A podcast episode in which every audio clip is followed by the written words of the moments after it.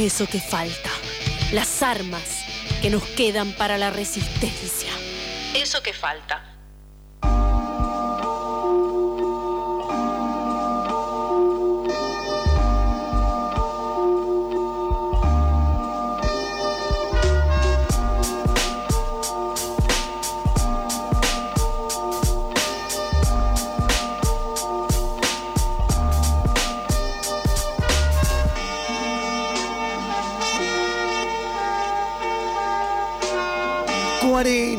Minutos pasaron de las 2 de la tarde y, escúchate, esta, en las elecciones más polarizadas de la historia de Brasil, Lula se convirtió en el nuevo presidente. Es el primero en alcanzar tres mandatos, mientras que Bolsonaro es el primero que no consigue la reelección en ese país siendo oficialismo.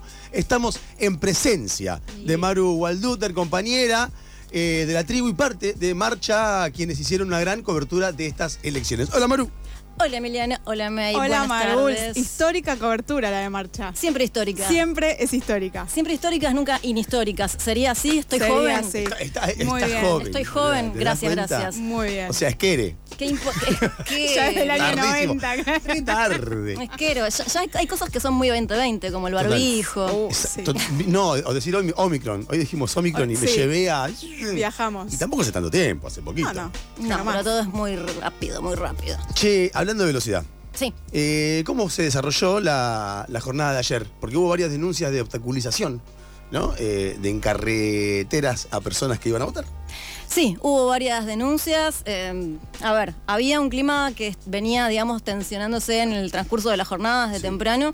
Básicamente lo que comenzó a suceder, sobre todo en la zona del nordeste brasilero, que es la zona de amplio apoyo al PT y a Lula, es que la policía vial federal, eh, hay muchas policías distintas en Brasil, esta es una de ellas, em, empezó a hacer operativos de control de tránsito en un momento en el que justamente las personas de lugares alejados tenían que trasladarse por los diferentes puntos del país para poder llegar a sus centros de votación.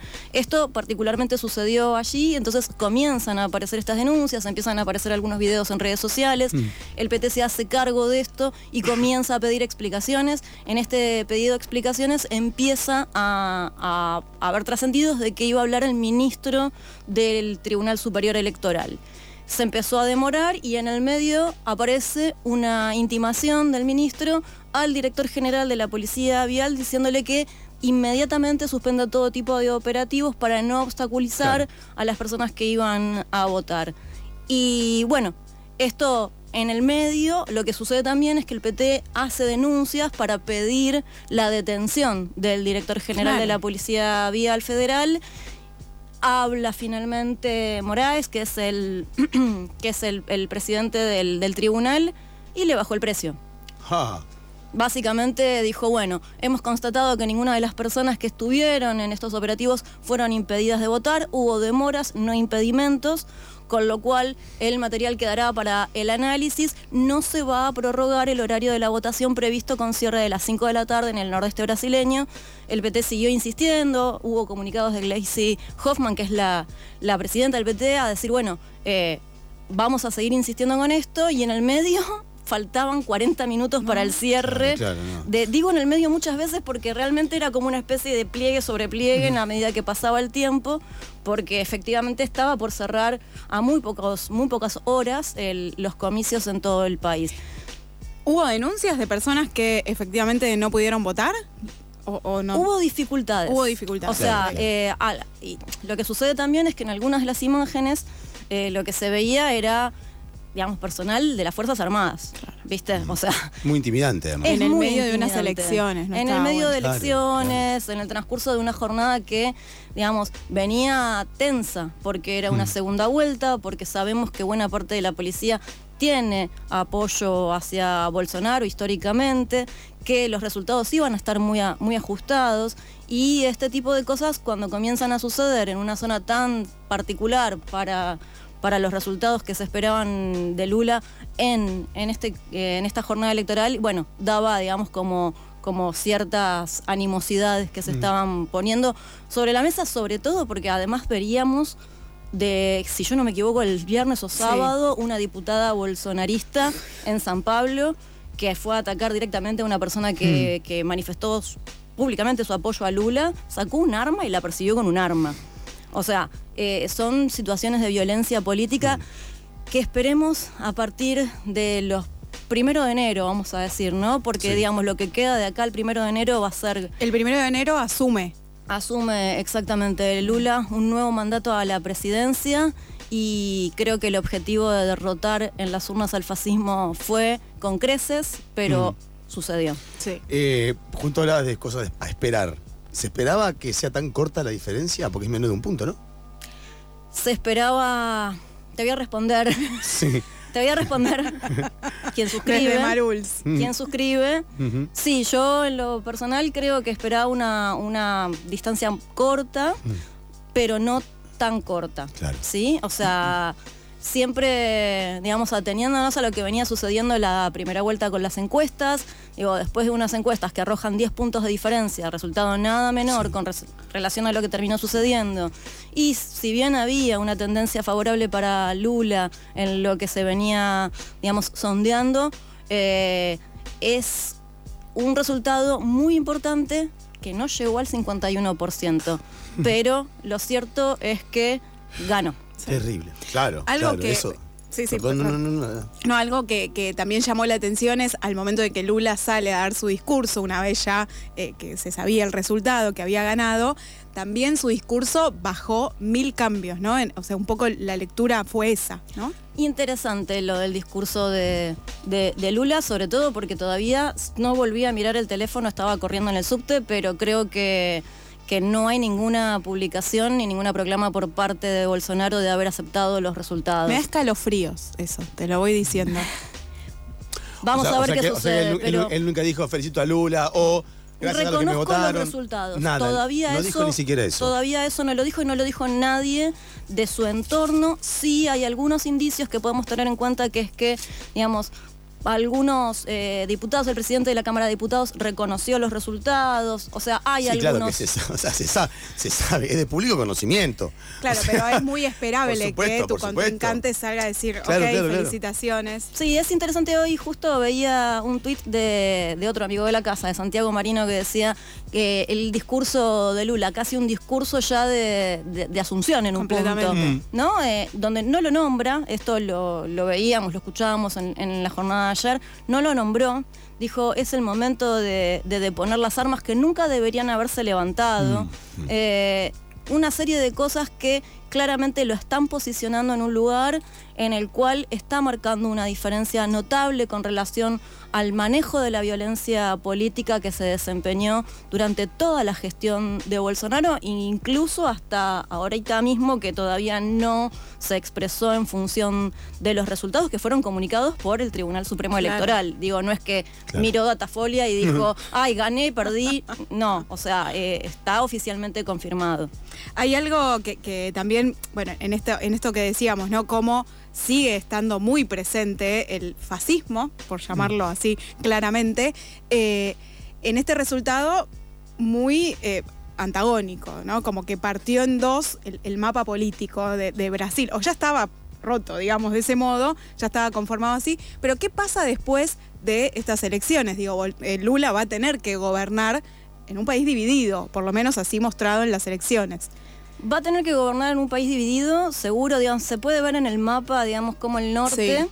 quedó más pintado de rojo y el sur, San Pablo mismo, digo, el centro, la capital económica del país más grande de América Latina, eh, la ciudad más rica también del, del propio país, eh, en manos de la, de la derecha, este sur, digamos, este mapa del sur pintado un poco más de azul, eh, un congreso complejo también con una consolidación eh, en las bancadas por parte de, la derecha.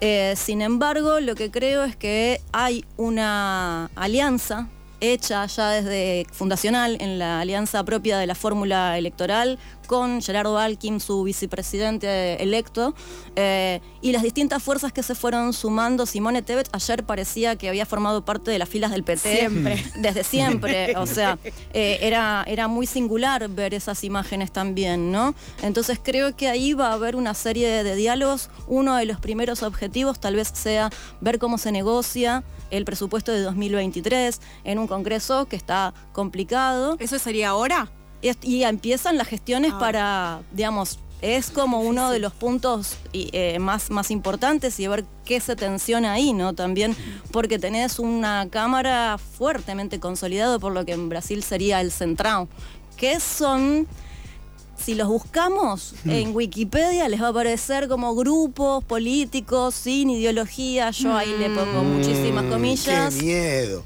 Eh, creo que es el, la zona del toma y daca, ¿no? Claro. Grupo político sin ideología. Sin ideología, es una cosa... Son los que te rosquean, básicamente. Lo, discutíamos el otro día con las compañeras que están, las colegas de, Brasil y acá como, bueno, ¿cómo explicamos el centrado acá, no? Eh, y bueno, en este argentinocentrismo siempre dicen, ah, sí, no, entonces sería como acá, como mm. no sé qué... Y no, es una conformación bastante particular. Ahí se cocinan buena parte de los caldos que, terminan resultando, digamos, en cuestiones, por ejemplo, lo que sucedió con la propia Dilma. Entonces. ¿Y eh, Dilma, perdón, pero Dilma qué va, a ocupar algún cargo en el gobierno? ¿Ponele? Mm, Lula no, anuncia gabinete hasta un día antes. Pero bueno, digo, esto se dice a veces como una característica de Lula y la verdad es que nosotros acá tampoco tenemos conocimiento de cómo se conforma el gabinete previo a, los resultados electorales, ¿no? Así que hay mucho, digamos, por, por, por transitar y hay algo que es, creo yo, y creemos con las compañeras que estuvimos cubriendo en San Pablo, en Río de Janeiro, un reencuentro en las calles y mm. eso es mm. eh, de un nivel de recomposición de lazo social y de sanación colectiva que realmente es muy, muy importante, más allá de la distancia acotada del análisis eh, político que se puede hacer, de los análisis de las ciencias políticas. Voy a ponerle mute a la academia por un momento para, para hacer foco realmente en esto, porque me parece que es súper importante recuperar también las palabras que una colega me decía mientras caminábamos en el cierre de campaña en la primera vuelta. Me dice, esto es inédito, las banderas de la estrella roja al PT mm. estaban prohibidas. La gente tenía miedo. Oh. Entonces, me parece clave que, hoy podamos ver las fotos aéreas que vemos de la Avenida Paulista. Eh, llenas de gente y con una resistencia de mujeres, de negras, eh, de la comunidad LGTBIQ, tortas, maricas, trabas. Las diputadas eh, realmente hay una selección eh, de diputadas que van a entrar al Parlamento. Sonia Guayayara, referente indígena, Erika Hilton, la primera diputada travesti de San Pablo, Dani Balbi por Río de Janeiro, Taliria Petroni también en Río de Janeiro, me estoy quedando Ediani María, empleada doméstica mm. y diputada estadual de San Pablo. un, recambio de cuadros políticos que viene del PSOL, no tanto del PT. Ahí podemos poner también un, asterisco para seguir pensando, pero en principio eh, el objetivo de derrotar al fascismo en las urnas se cumplió en Brasil. Ahí hay algo que, que bien mencionás que tiene que ver, entiendo por lo que estás marcando, con cierta construcción territorial, ¿no? Volver en algún punto a tejer en los territorios. Cosa que, bueno, digo, el, bolsonarismo ni que hablar, no, va tanto por ahí, salvo por los evangélicos, que ahí hay un laburo territorial de parte del bolsonarismo, podríamos decir, pero en estas elecciones, por esto que marcas, se ve como un volver a darle mucha importancia en la gestión política a los territorios. Eso va a ser sumamente importante. Mm, a ver, cuando el año pasado, creo yo, hablábamos con Lucineia eh, Freitas, una de las referentas del MST, eh, y nos decía esto mismo, que es que, bueno, el MST estaba dispuesto a poner como organización candidatos y candidatas para disputar el Congreso. Y efectivamente lo hicieron y efectivamente en algunos casos también lograron los votos necesarios como para entrar. Entonces ahí hay algunas cuestiones que tienen que ver con la posibilidad de recuperar territorio, de volver a poner foco en algunas cuestiones. Anunció ayer muy ya incipientemente el hecho de, volver con un plan de vivienda. La situación habitacional en San Pablo o en Río de Janeiro es verdaderamente crítica. No obstante, hay toda una serie de legislaciones que es un capítulo aparte realmente que tienen que ver con el derecho a la moradía, el derecho a la vivienda y la posibilidad de tener un respaldo legal en las ocupaciones de los edificios vacíos. Para eso ya es vanguardia. Si, eso, sí. si eso sucede, Total, total. abracémonos fuerte a esa Eso está legislación. sucediendo. Eso ya, eso ya sucede, existe. eso sucede. Les recomiendo leer todo el informe, todo el material producido en marcha.org.ar, porque todo lo que refiere al derecho al acceso a la ciudad, todo lo que refiere al derecho a la vivienda, es un tema central en lo que tiene que ver en- con la materia de política pública. ¿Sí? Hay legislaciones que están amparando esta posibilidad desde hace bastante tiempo. Parece que estamos hablando de un socialismo utópico, Sí. más no, esto, digamos, sucede. O sea, es Se una dan política que existía ya en el gobierno de Dilma, ponele. Desde la época de Lula también. Lula anteri- o sea, es, el, es la posibilidad de ocupar edificios que están vacíos. Pudimos visitar ocupaciones en San Pablo eh, y en Río de Janeiro y realmente el trabajo que se, haya- que se hace allí desde las organizaciones es fundamental porque la situación habitacional, el derecho a la ciudad, eh, la cuestión de las personas en situación de calle es verdaderamente crítico. Hay algo que, que- que también va a empezar a, a suceder y que por lo menos, o bueno, no es que va a empezar a suceder, ya está sucediendo. Ayer Lula lo mencionó en su, en su discurso, eh, también ya sabiendo los resultados, que tiene que ver con el Amazonas, ¿no? Digo, lo, lo mencionó directamente.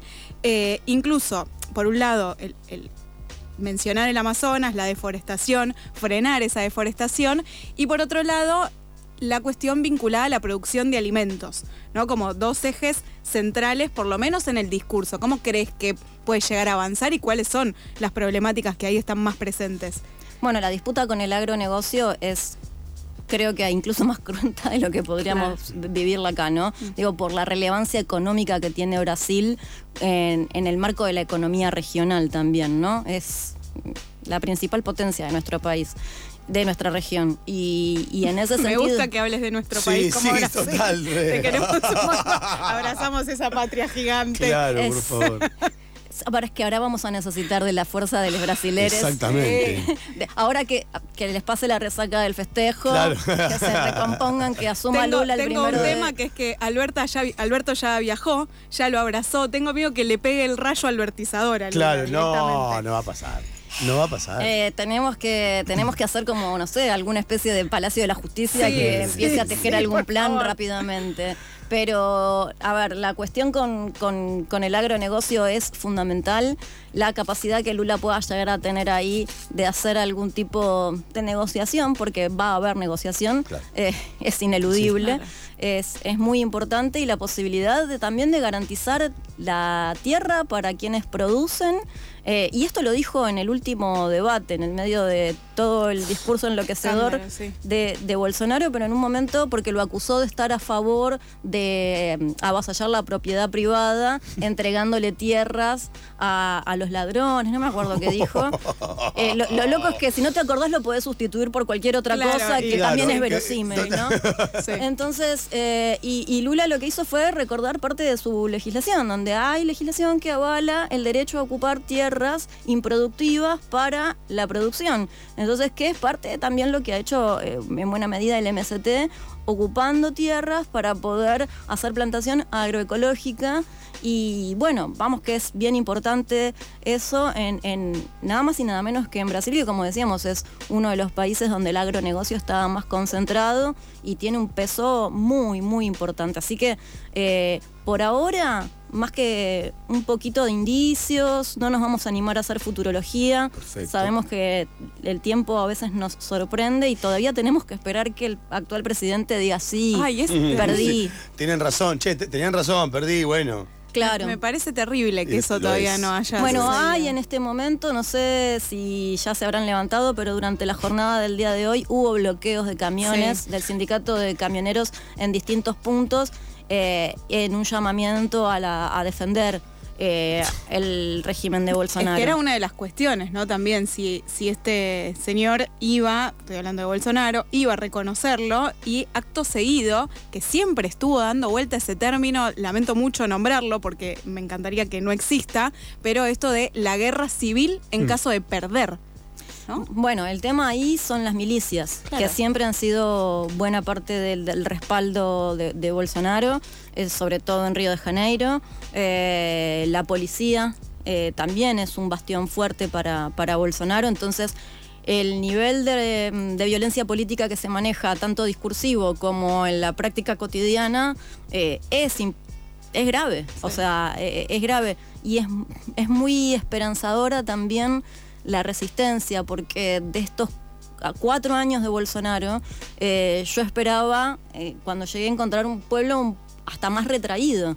Y la verdad es que hemos visto, bueno, esto que les contaba recién, todas estas candidatas a diputadas que lograron entrar al Parlamento, eh, es una renovación de aire fresco que se fue haciendo fuerte también en el transcurso de, de este régimen de terror. Maru, eh, vamos a seguir charlando claramente porque lo que sigue eh, es, es por un lado esperanzador y por otro lado inquietante. Te está ¿no? comprometiendo a venir un montón. Sí, un O sea, montón. te dice, vas a tener que venir acá, son cuatro años de Lula, vas a tener que venir a ir analizando de a poco.